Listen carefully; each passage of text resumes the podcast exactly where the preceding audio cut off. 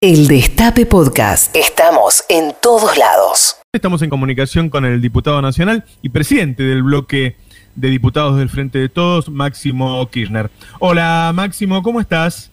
Roberto, buen día, ¿cómo estamos? Saludos a todos Bien, los que bien, están ahí bien. trabajando y a quienes están escuchando también, ¿no?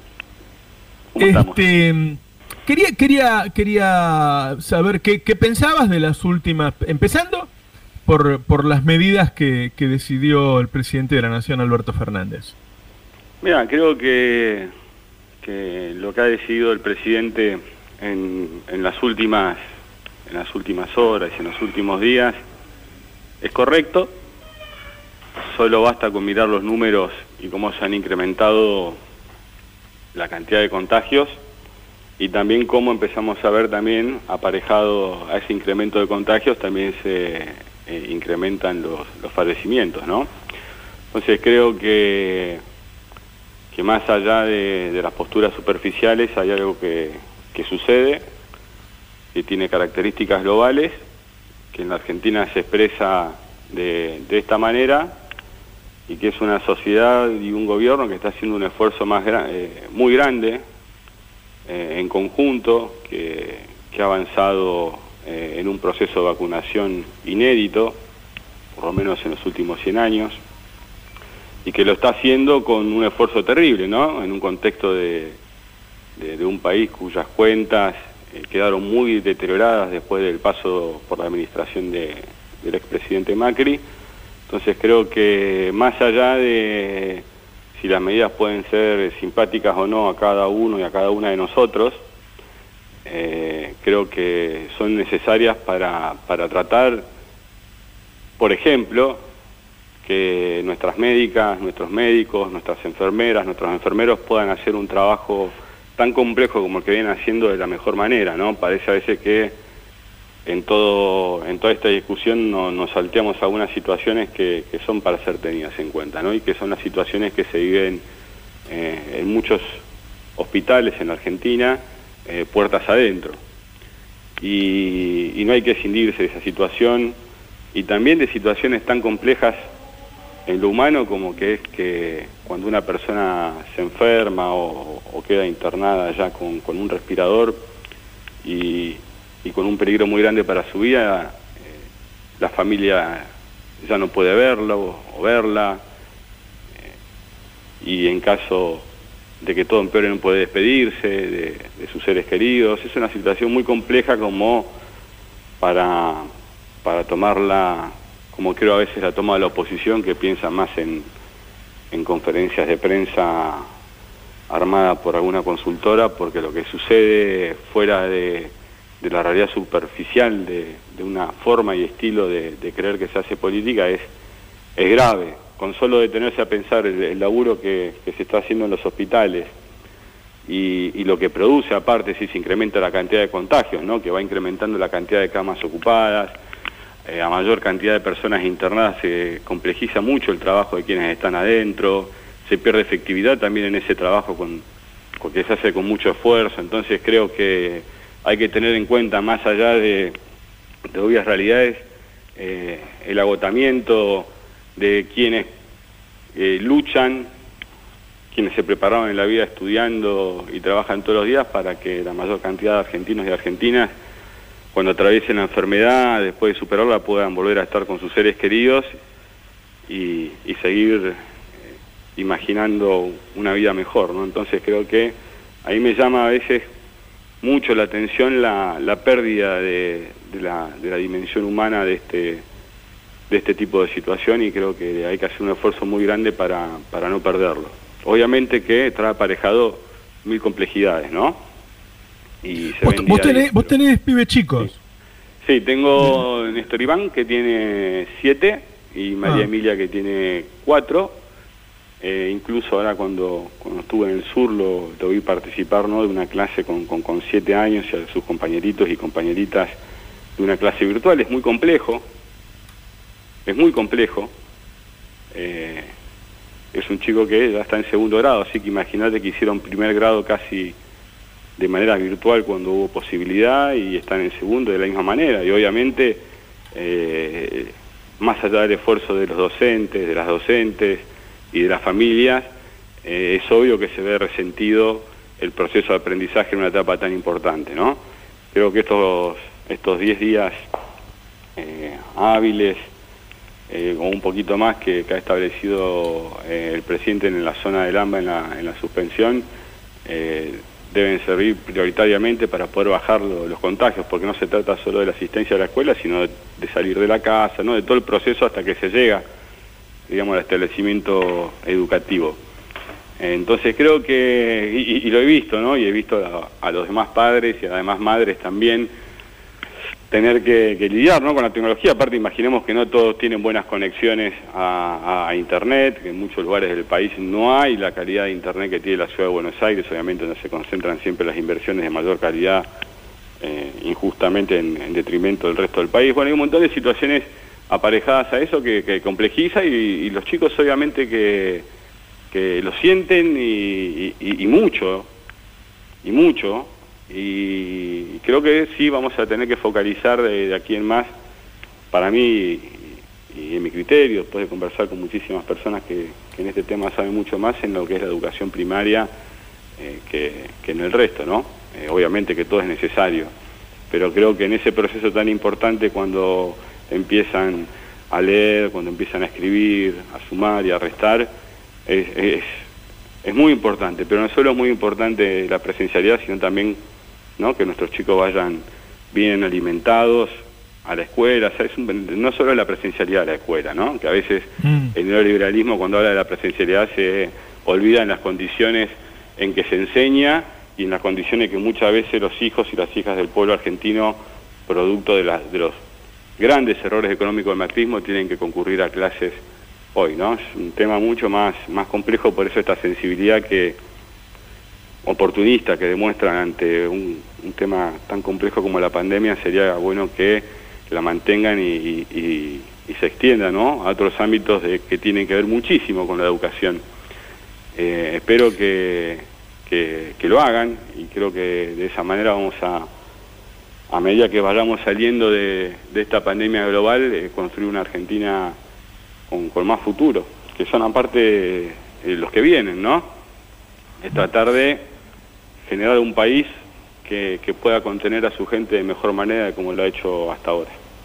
Máximo, yo eh, le comentaba recién a mis compañeros y compañeras que me, preocupa esta reacción de, la reta, disociado de lo que está ocurriendo en el mundo, porque se, me cae un poco la, ilusión de que del otro lado haya realmente un, una ala blanda que en algún momento vuelva al poder, porque sabemos que sacaron un, digo, un 41% en las últimas elecciones, son un factor de poder muy importante, uno, uno tiene la expectativa de que si alguna vez vuelvan, vuelvan de otra manera, pero cuando se pone en esta posición este, tan, tan, tan, drástica, sin considerar los perjuicios que puede tener no, no hacer restricciones, me preocupa. Y estaba también pasándole un, un informe aquí a mis compañeros, en donde el dinero que recibió este, la reta para ocuparse de la salud, digo, doy, eh, por ejemplo, este,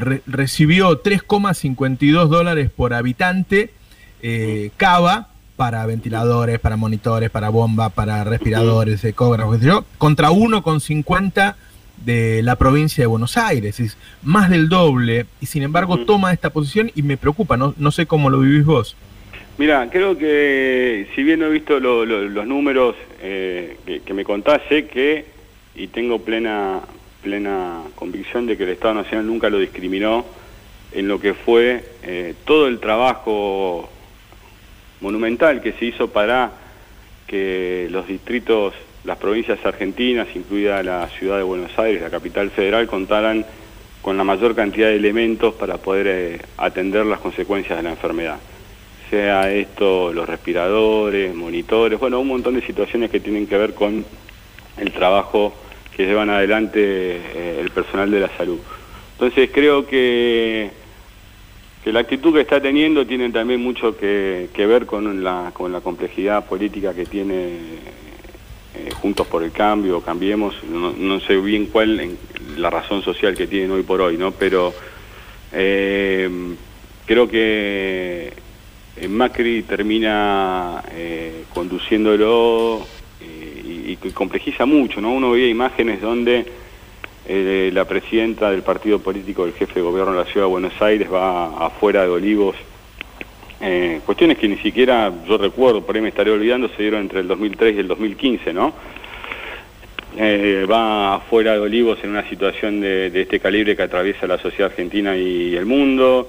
Eh, el presidente de la Unión Cívica Radical propone la independencia de Mendoza.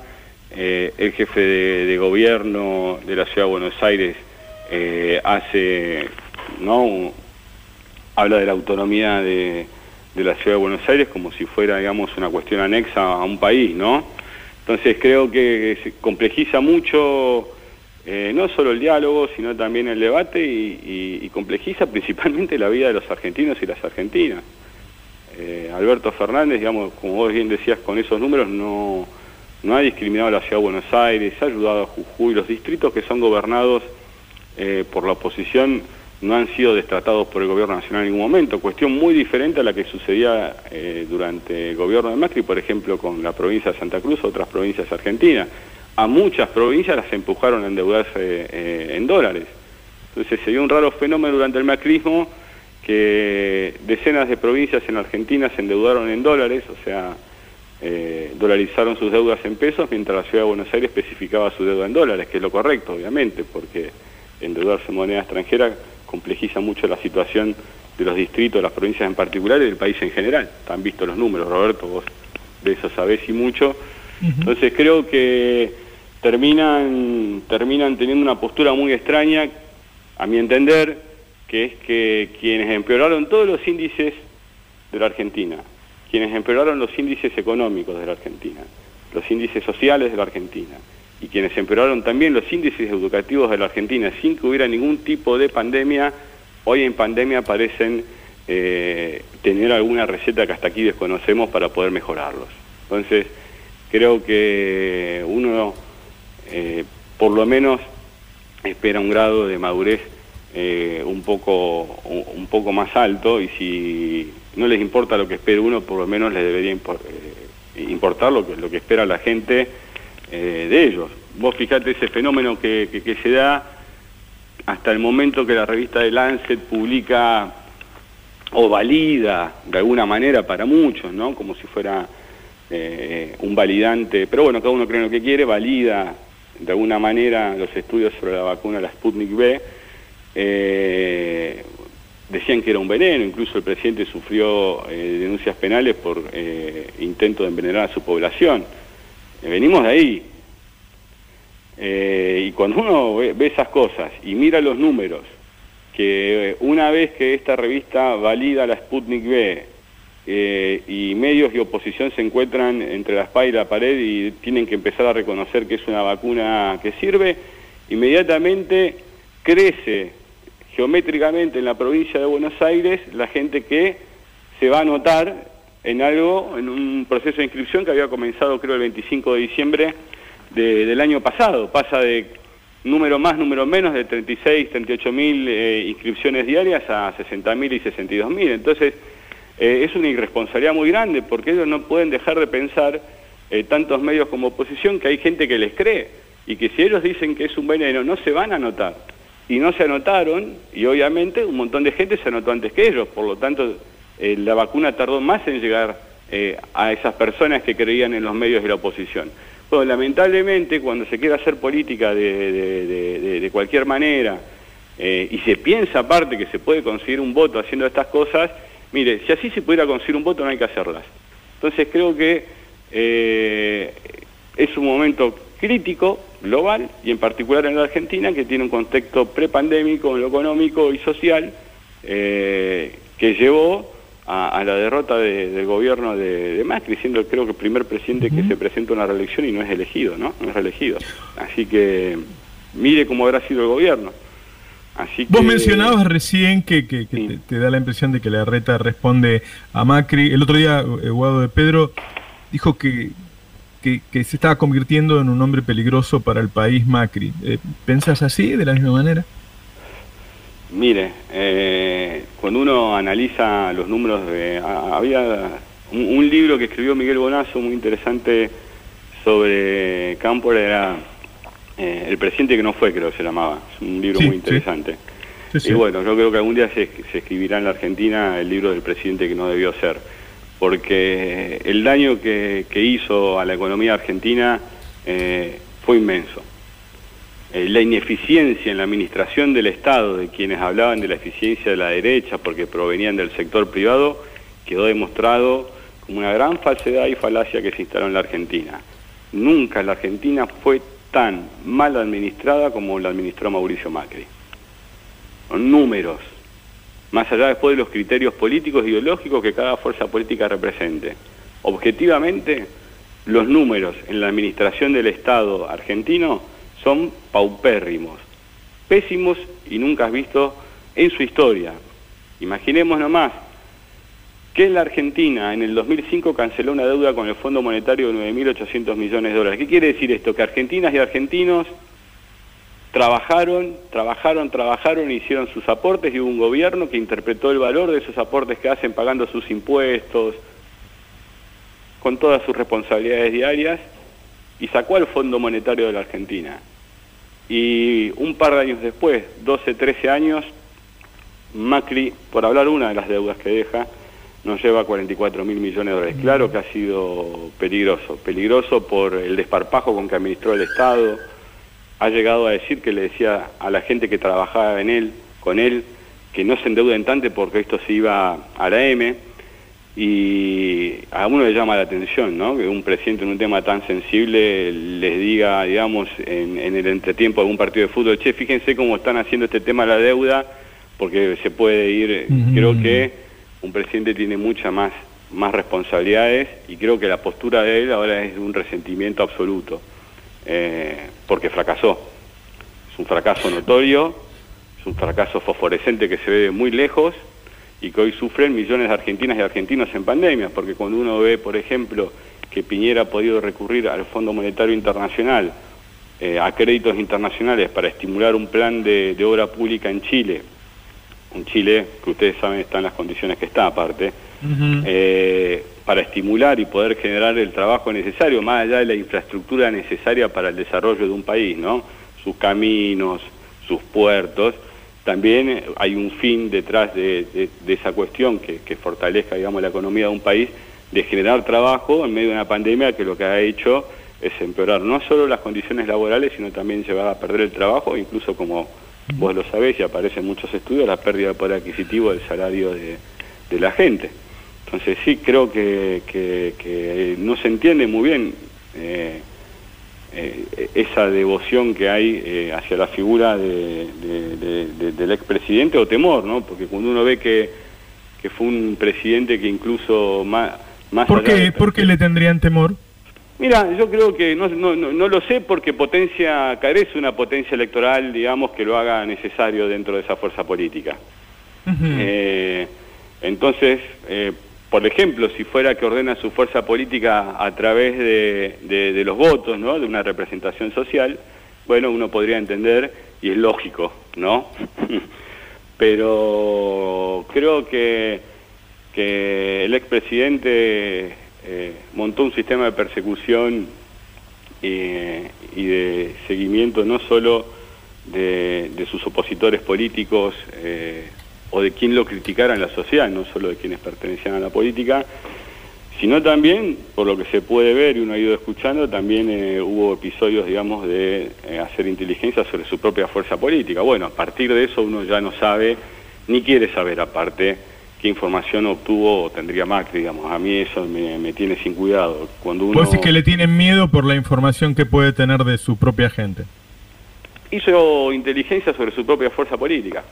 Mm. Comprendo. Eh, te, quiero, te quiero detener en algo que dijiste recién, que hablaste de, cuando le pidieron guita al fondo, porque nosotros estamos negociando ahora con el fondo, y estamos negociando dentro de la segunda ola, dentro de la segunda ola, eh, con una situación del país y de la gente y del nivel de pobreza eh, muy, muy fuerte. Y yo me pregunto si no deberíamos tener en cuenta en esas negociaciones el, la, la segunda ola, justamente. La, escasez que genera la segunda ola, no solo en Argentina, la está generando en el resto del mundo. Ah, bueno, este, este es, también es para que se han generado estos organismos multilaterales de crédito, ¿no? ¿Y cuál es su fin? Eh, creo que, que, hay que ser eh, racionales. Nosotros pertenecemos a una fuerza política que cuando subió el 25 de mayo del 2003 se encontró con una gigantesca deuda con el Fondo Monetario y la afrontó.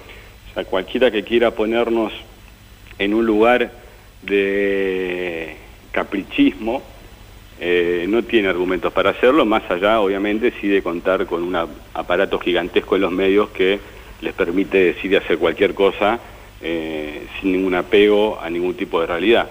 Ahora, lo cierto, lo cierto, por ejemplo, como había dicho el ministro Guzmán, cuando Guzmán eh, presentó el presupuesto aquí en la Cámara de Diputados, obviamente decía, bueno, este presupuesto está calculado sin pandemia, ¿no? Claro.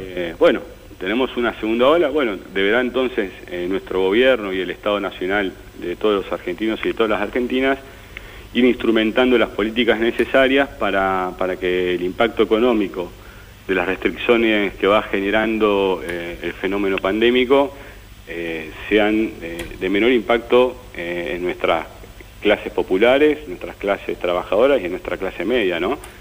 Que ha sido agobiada, aparte durante los últimos cuatro años, con tarifazos siderales.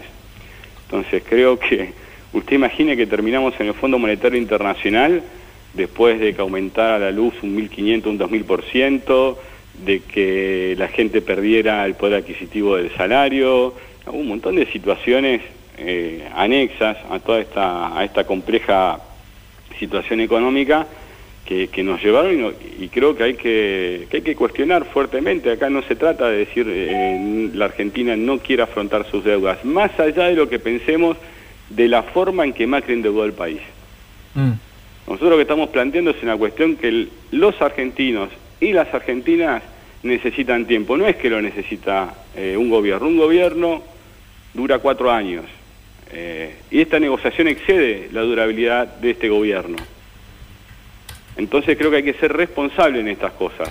No solo hay que ser responsables con lo que se dice que se puede hacer y cumplir respecto al Fondo Monetario y el mundo de las finanzas y todo ese tipo de situaciones, sino principalmente puertas adentro con los argentinos y las argentinas que hacen un esfuerzo tremendo todos los días y mucho más en esta pandemia para poder salir adelante.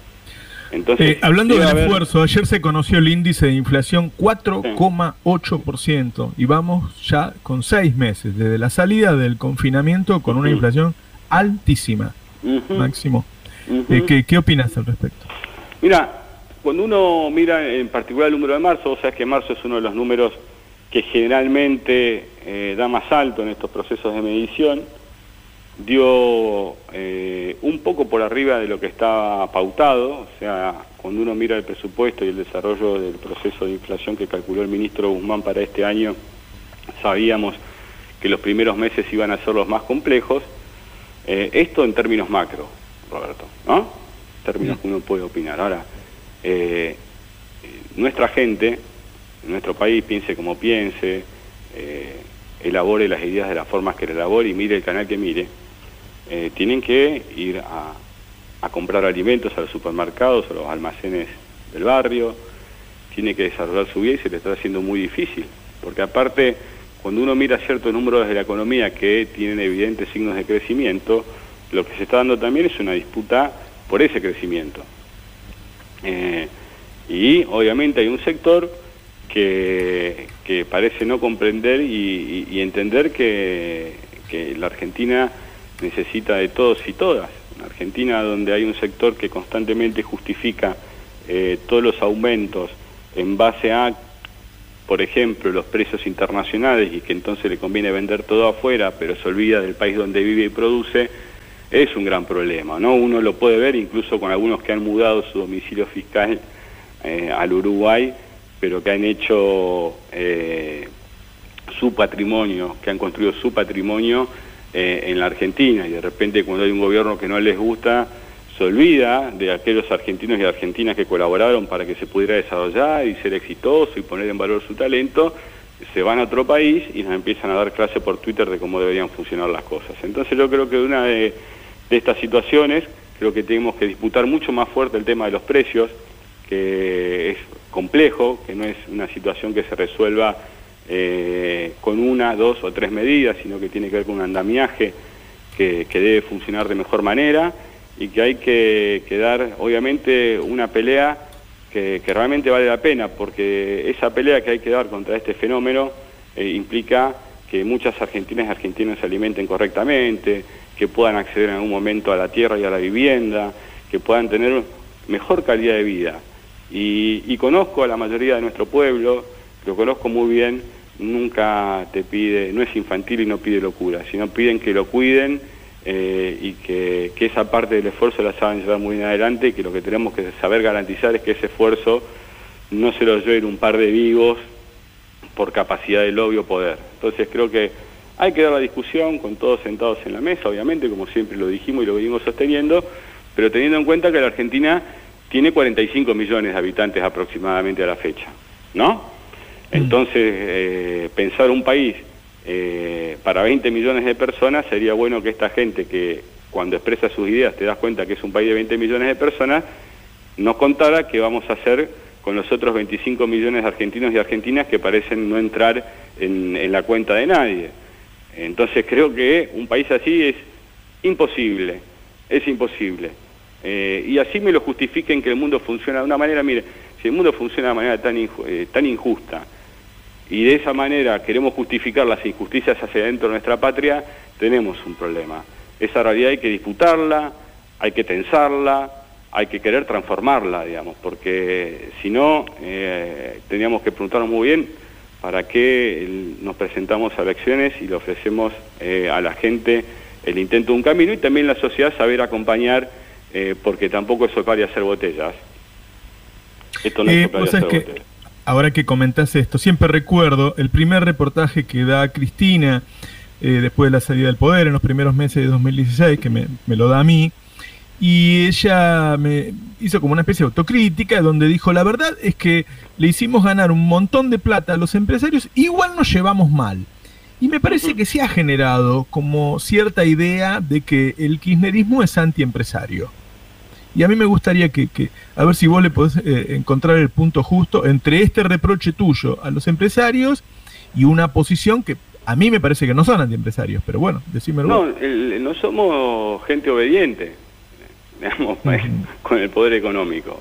Eh, representamos eh, a un sector de la sociedad que va a elecciones y, y elige, y elige en función de sus intereses. Obviamente que hay tensiones, pero creo que el, desarrollo, cuando uno mira el periodo 2003-2015, la cantidad, por ejemplo, de fibra óptica que se hizo del, Ministerio de Planificación, que hizo el ministro de Vida, cuando uno mira cómo funcionaba cada ministerio, con sus errores, con sus aciertos, o sea, no hay gobiernos perfectos, digamos, no, no, no los conozco, pero en ese sentido, la cantidad de empresas que se generaron en el periodo 2003-2015, el periodo de desendeudamiento que dio lugar también a que la Argentina pudiera diseñar un plan económico pensada no solo obviamente en, sus cuestiones internas, sino en su manera de relacionarse con el mundo para poder sacar provecho de, sus recursos naturales, de tratar de darle valor agregado a esos recursos naturales que tiene, fue un proceso, si bien no perfecto, muy virtuoso de la economía argentina, con años mejores y con años peores. Si vos me decís a mí, yo te puedo recordar, por ejemplo, eh, el año 2008-2009, más allá de la 125, con la crisis de la subprime en Estados Unidos, que genera, digamos, un desbarajuste eh, en el mundo, que pone en crisis una forma de acumulación de la economía de los papeles. Entonces, cuando uno mira eso, ¿qué actitud toma ese Estado argentino? Ese Estado argentino vuelca recursos, no solo el consumo, sino te podría recordar aquel préstamo, por ejemplo, de la General Motors para que produciera, creo, el Chevrolet Agile, Agile ahí en, Rosario, que fue, que fue exitoso y creo que incluso la empresa devolvió eh, mucho antes, digamos, eh, el préstamo que había recibido del Estado de lo que había sido pautado. Eh, la utilización de los repros para que no se, no se perdiera, digamos, el vínculo entre el trabajador y trabajador y la patronal, cuestión importantísima, después una Argentina que había rozado los 22 y 25% de desocupación, porque cuando uno habla del 22-25% de desocupación, bueno, sí, puede ser una cifra que se analiza macro, pero el proceso de desocialización que sufre la persona que pierde el trabajo, que empieza a carecer de horarios, que no puede parar la olla, que tiene que afrontar eh, el día a día, digamos, de, su vida, es, tremendo. Entonces, la Argentina, en ese sentido, esa, esa cuestión eh, antiempresarial, digamos, que algunos han querido poner de alguna manera, lo, desmienten eh, los números, incluso los números que el propio macrismo publicó del crecimiento del año 2015. Eh, entonces, obviamente, estas, estas cuestiones superficiales, estos mitos que se generan, eh, tienen que ver porque realmente eh, creo que han sido incapaces, que han sido profundamente incapaces de proponerle a los argentinos un proyecto de país superador y, y como se vio en los últimos cuatro años, eh, sin pandemia, Roberto, sin pandemia, empeoraron todo. Vos imaginate que un día vos te levantabas con el macrismo y decías, bueno, no va a haber más fútbol para todos porque vamos a hacer 3.000 jardines. No sé si te acordás, ¿no? Sí, sí. Bueno, la gente no vio más fútbol eh, y aparte eh, no tuvo los 3.000 jardines. Vos imaginate quizás en estos periodos que la presencialidad, que hay que armar burbujas, qué importante hubiera sido que eh, aunque sea eh, el 20% de esos jardines se hubieran concretado. Más cuando tuvieron y utilizaron créditos internacionales como el fondo de 44 mil millones de dólares, no pudieron hacer los 3 mil jardines, no solo no teniendo fútbol para todos, sino tampoco con la plata del Fondo Monetario. Entonces uno se pregunta, bueno, ¿qué pasó? ¿Cómo explican eso? Más, allá, obviamente, de, por ejemplo, lo que uno podía ver en la conferencia de prensa de, la red ayer, está bien, todo muy ensayado, todo muy lindo, eh, pero después está la realidad. Pues esta es la realidad, y la realidad es la que vive la gente en el día a día, en un clima de, agobio, porque tiene miedo al contagio, porque tiene miedo a perder el trabajo, porque tiene miedo a un montón de situaciones, y entonces santo remedio se le ocurre a la oposición ponerle ficha a todos los medios que tienen los argentinos y las argentinas producto de esta pandemia. Mira qué fácil que es. Voy a, como no puedo, como no gané, voy a eh, esta situación tan extrema, tan delgada, ¿no? En, nuestros ánimos, que hacen, bueno, la voy a repudrir, ¿sabes qué? Lo voy a llevar al límite a todos los argentinos y argentinas, piensen como piensen, para ver si tengo alguna suerte de oportunidad electoral. Entonces, la verdad que, más cuando gobernás el distrito más rico del país, debería ser mucho más responsable y mucho más solidario.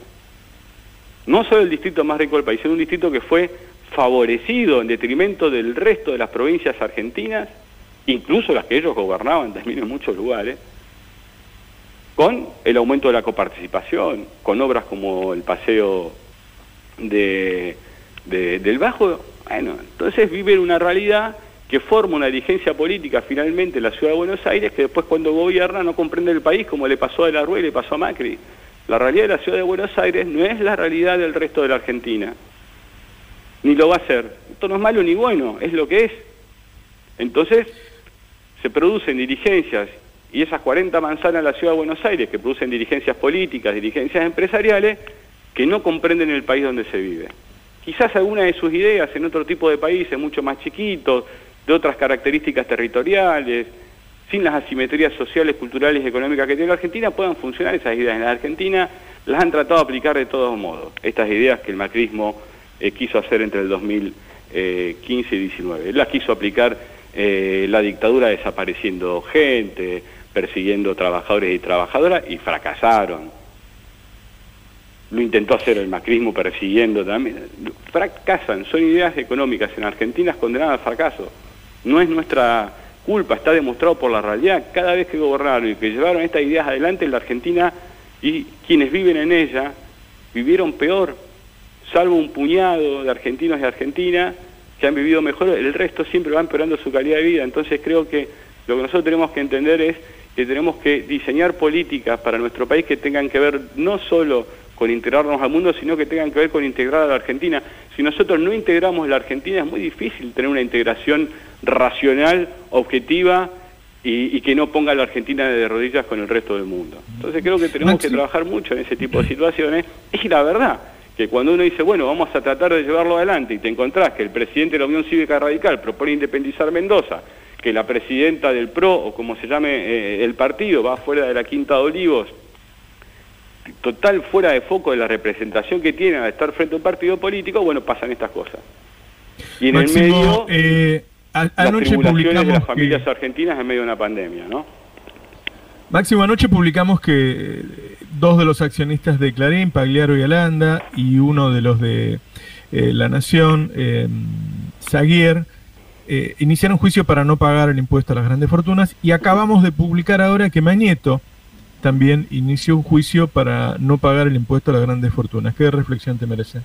Mira, eh, yo digo que cuando uno, cuando uno a veces eh, personaliza, eh, despolitiza, ¿no? Eh, creo que deberán explicar ellos por qué lo hacen. supongo que la explicación estará en la presentación que han hecho en el Poder Judicial en Argentina, pero creo que tiene que ver, más allá de la coyuntura del propio aporte solidario, que quienes más tenemos y más tienen debemos afrontar, que tiene que ver con, una forma de entender las cosas. ¿no? Ustedes imagínense si ellos lo consideran injusto o confiscatorio y recurren al Poder Judicial, imaginen lo que quedan para 44 millones de argentinos cuando han sufrido aumento de 2.000% de luz eh, o 1.500% de gas y así podría seguir largamente eh, respecto de situaciones injustas o confiscatorias. Me parece que no se termina de comprender que, si quienes más tenemos y más tienen en la Argentina eh, no ayudan. Aparte hay un mundo que a través de diferentes instrumentos está yendo en el mismo sentido conceptual de este aporte solidario, o lo están sugiriendo incluso, eh, eh, no sé si era la ONU o el Fondo Monetario, diferentes, ¿no? O Estados Unidos está en el mismo sentido, obviamente con las herramientas que ellos crean necesarios. Creo que tiene que ver con una situación que, que muchas veces eh, el individualismo tiene estas consecuencias, ¿no? Como eh, si viviera en otro país. Lo cierto es que quienes te piden soluciones todos los días después eh, no quieren ayudar nunca a, poder encontrarlas. Creo que los que tienen que, emitir un juicio en ese sentido serán los argentinos y, las argentinas. Creo que el aporte solidario que se aprobó aquí en el Congreso, eh, es muy necesario. No solo eh, conceptualmente como un mensaje a la sociedad que quienes más tienen hacen un esfuerzo más grande que quienes menos tienen, sino principalmente que tiene que ver con contar con los recursos suficientes, digamos, para poder poco a poco levantar la calidad de vida de los argentinos y la, economía, y aparte porque se han tenido que afrontar eh, gastos extraordinarios que en diciembre del 19 nadie imaginó, con un país quebrado económicamente, producto de la ineficiencia manifiesta de Mauricio Macri en el ejercicio del poder eh, en Argentina y en la conducción de su economía. Eh, la verdad que podrán enojarse más o menos, pero gobernaron muy mal. Gobernaron muy mal, Roberto.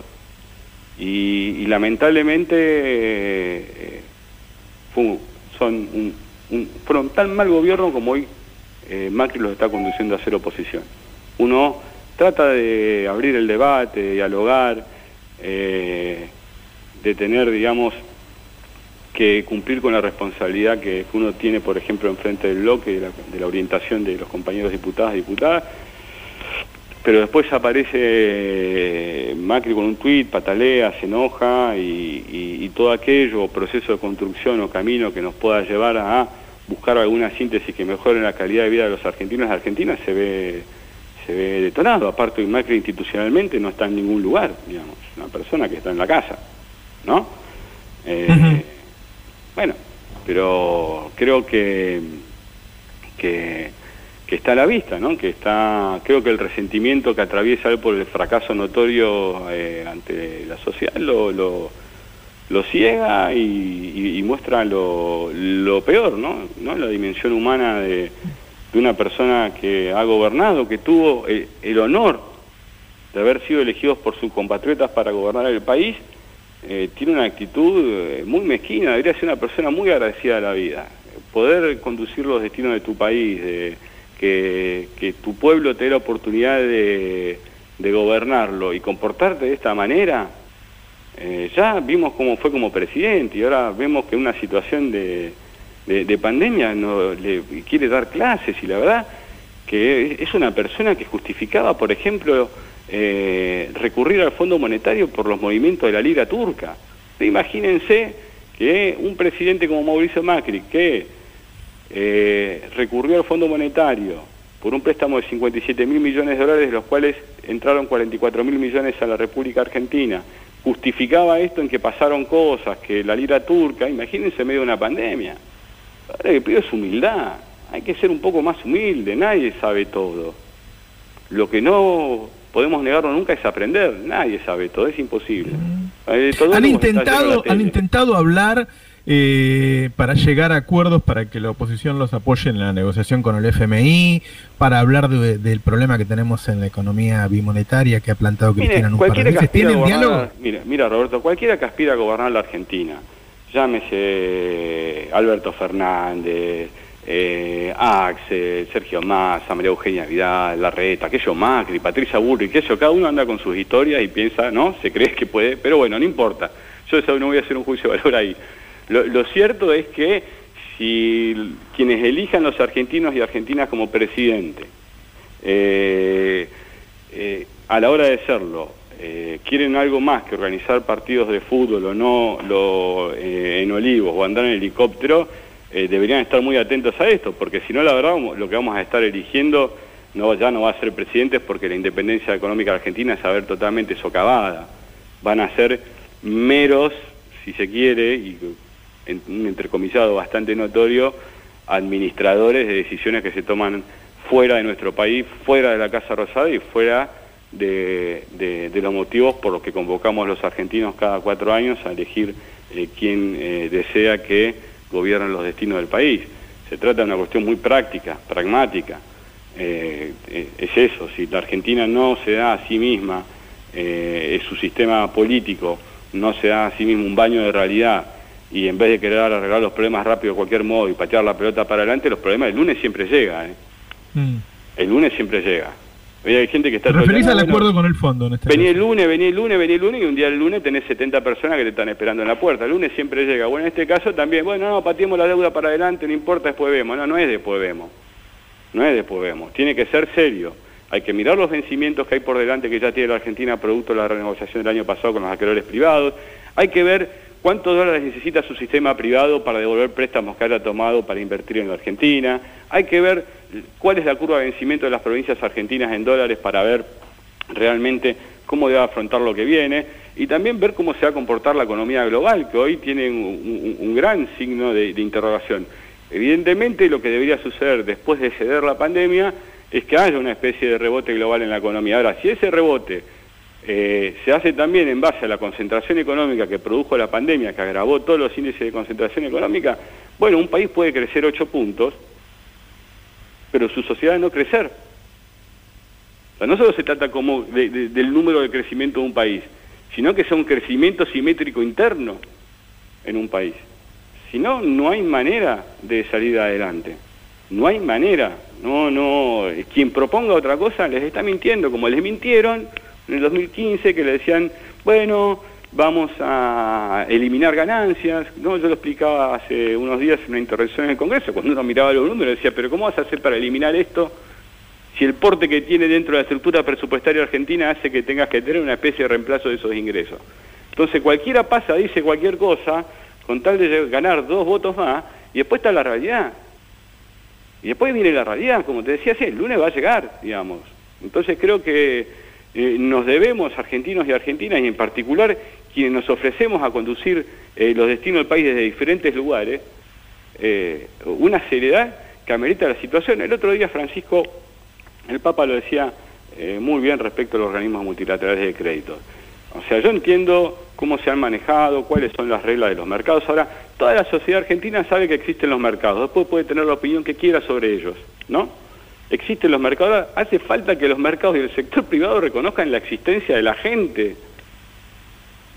La gente existe.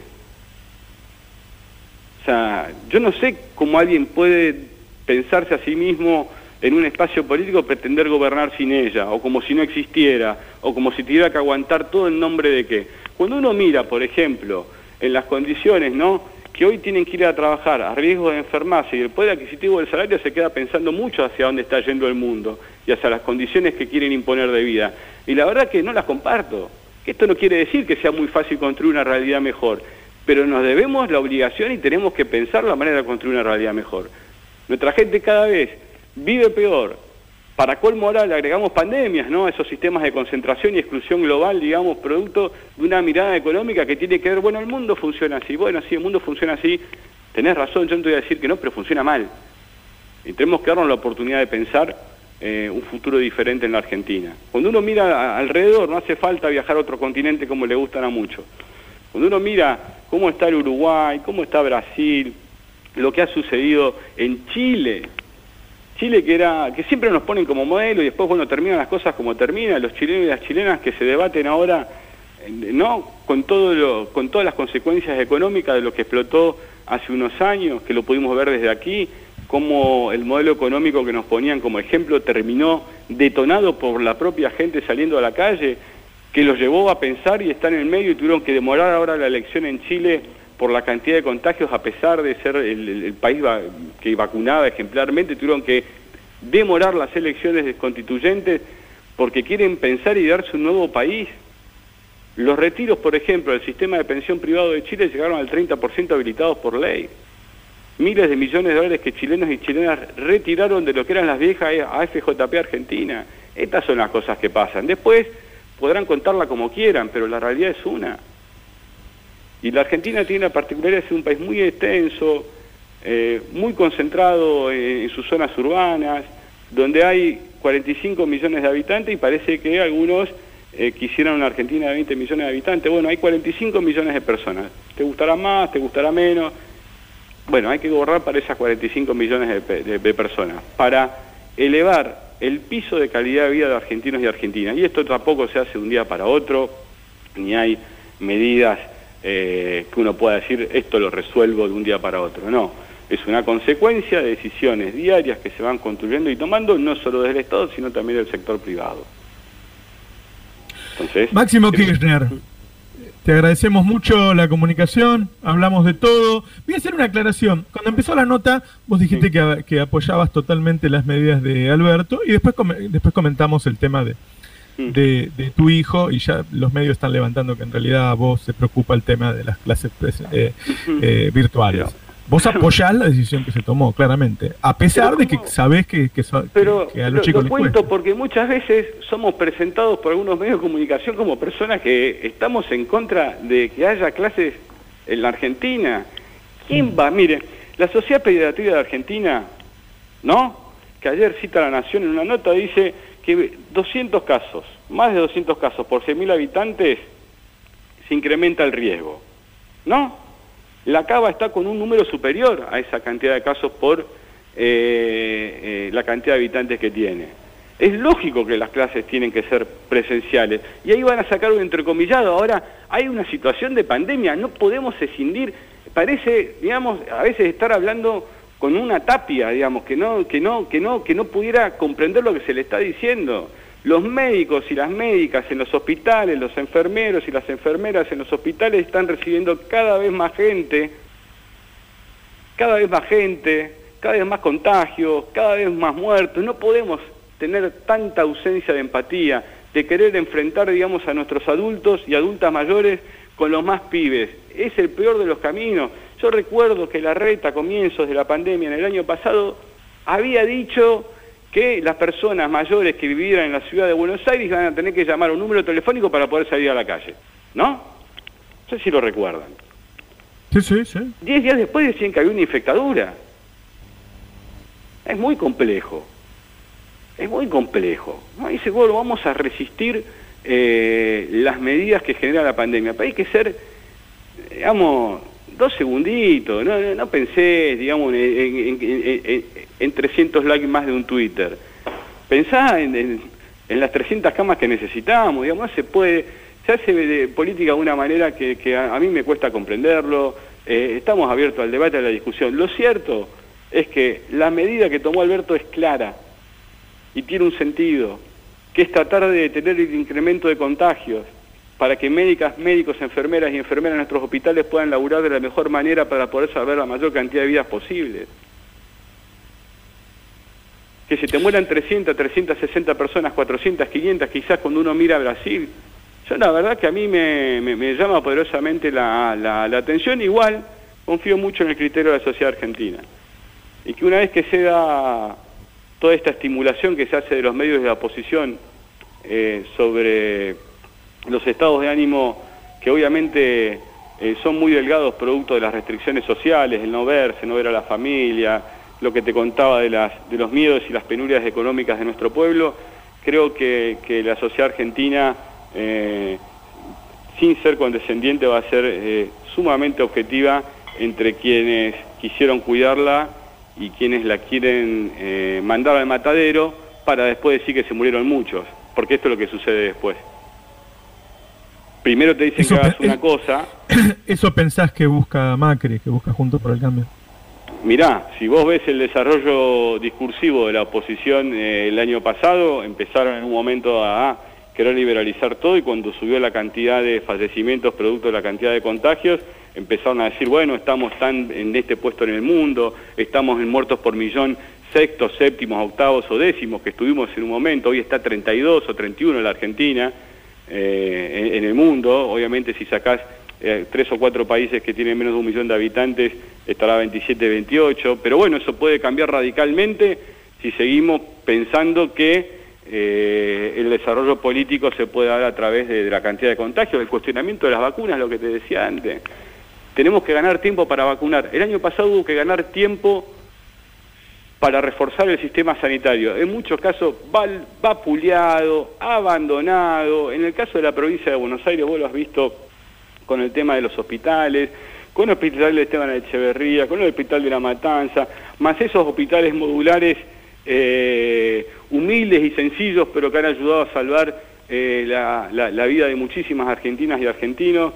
Se ha salido como se pudo, con un gran trabajo, digamos, de quienes llevan adelante el Estado, pero particularmente de quienes necesitan los instrumentos necesarios para llevar su trabajo adelante a nuestros médicos y nuestras médicas, que es salvar la vida de argentinas y argentinos para que vuelvan con sus familias. No podemos tener ese grado de deshumanización y crueldad cuando se opina. Vuelvo con lo mismo, 500 likes más en un Twitter, eh, alguna cuestión coyuntural que parezca de sentido común eh, es, de, es, de, muy corto plazo. Eso no, no, tiene destino y pensé que habían aprendido que, que después de haber sido gobierno y gobernar como gobernaron iban a tener un, un, baño de, humildad y ayudar. Pero la soberbia con la que se mueven, la soberbia con la que hablan realmente no se corresponde, digamos, con las ductilidades y la capacidad de trabajo que dicen tener. Máximo Kirchner, diputado nacional, presidente del bloque de diputados del Frente de Todos, muchas gracias por la comunicación. Muchas gracias Y, cuídense y, vamos a salir adelante. Esto en algún momento va a ceder, vamos a vacunar y vamos a trabajar para poner a la Argentina de pie y nuestras pibas y nuestros pibes no solo van a volver a las clases presenciales cuando la pandemia lo permita, sino que también vamos a hacer lo imposible para que cuando vayan a clase lo hagan bien alimentados, que poco le importó al macrismo como iban nuestras pibas y pibes a las escuelas. ¿eh? un abrazo. El Destape Podcast. Estamos en todos lados.